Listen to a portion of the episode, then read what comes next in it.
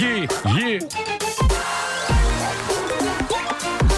O homem que mordeu o cão. Título deste episódio: Esta água cor-de-rosa é quase de cortar a faca.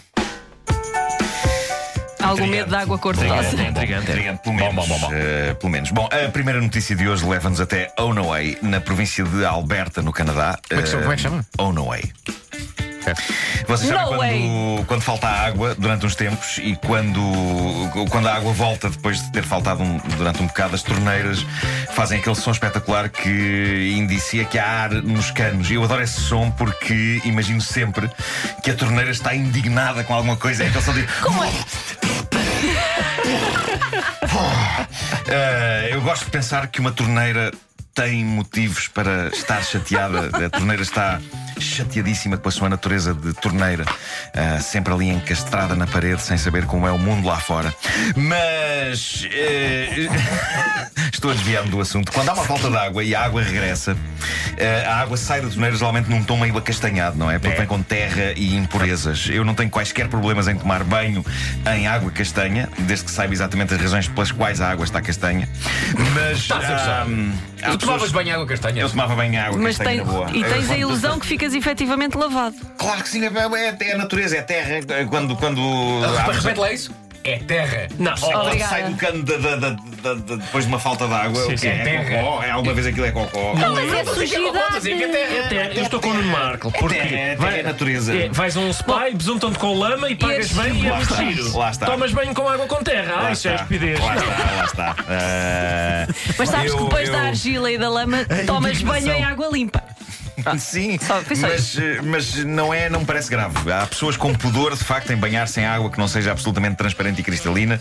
Mas se eu tiver com muita pressa depois de uma falta de água, eu tomo banho naquela água castanha. Eh, na boa, é, na boa. Demasiada Bom, informação. O Sim. que se passou Não ficarás, se em... calhar, mais sujo do que estavas anteriormente. Porque é uma terra, é natureza, não é? É natureza, Sim, mas onde é que tu dormes? Dormes numa, ca- num caixote de areia também? num estábulo. Eh, bom, o que se passou em Onaway, no Canadá, foi que no início desta semana as pessoas dessa cidade abriram as suas torneiras para constatar em choque que a água que delas saía vinha num bonito e encantador tom rosa.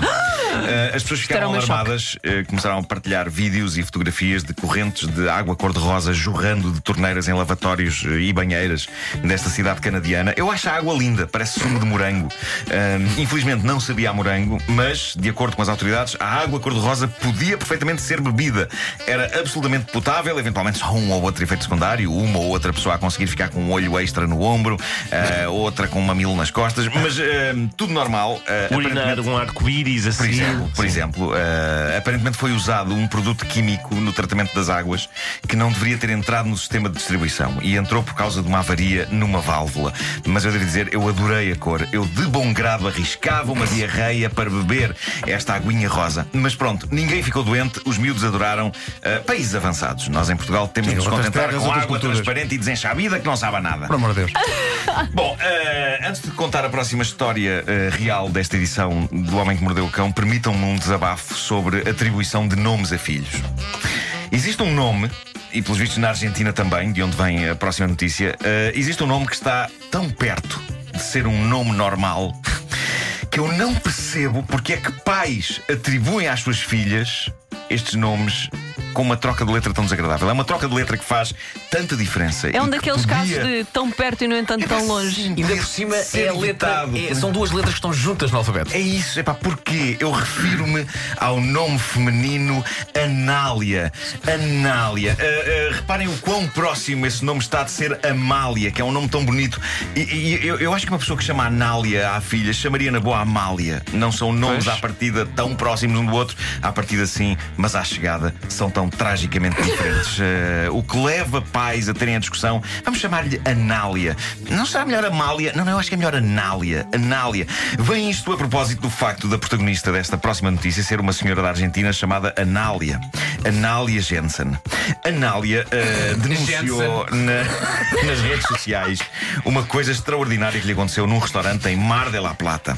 Quando chegou a altura de pagar a conta da refeição, ela viu que na lista dos produtos consumidos estava incluída, pronto, pão, eh, bife, não sei. Mas, mas, mas, mas em castelhano, certo? na- sim, claro. Eh, estava eh, lá no, no, no fim da conta, faca que corta bem, 12 euros. Uma- peraí. Cobraram-lhe 12 euros. mas Diz-me cobraram que ela, a 12 dada altura, euros. pediu na refeição: ah, Perdão, é, é, Foi o que aconteceu. Una faca que corta una bien. faca aqui a cortar bien? Sim. Mas é só o usufruto. 12 euros é só o usufruto. não a não, não, não, não levas para casa. Anália, quis Deus que fosse seu nome, eh, chamou de imediato a empregada do restaurante e questionou-a a que se refere esta verba. E a empregada eh, respondeu: a verba refere-se precisamente à faca que a senhora pediu para cortar o bife.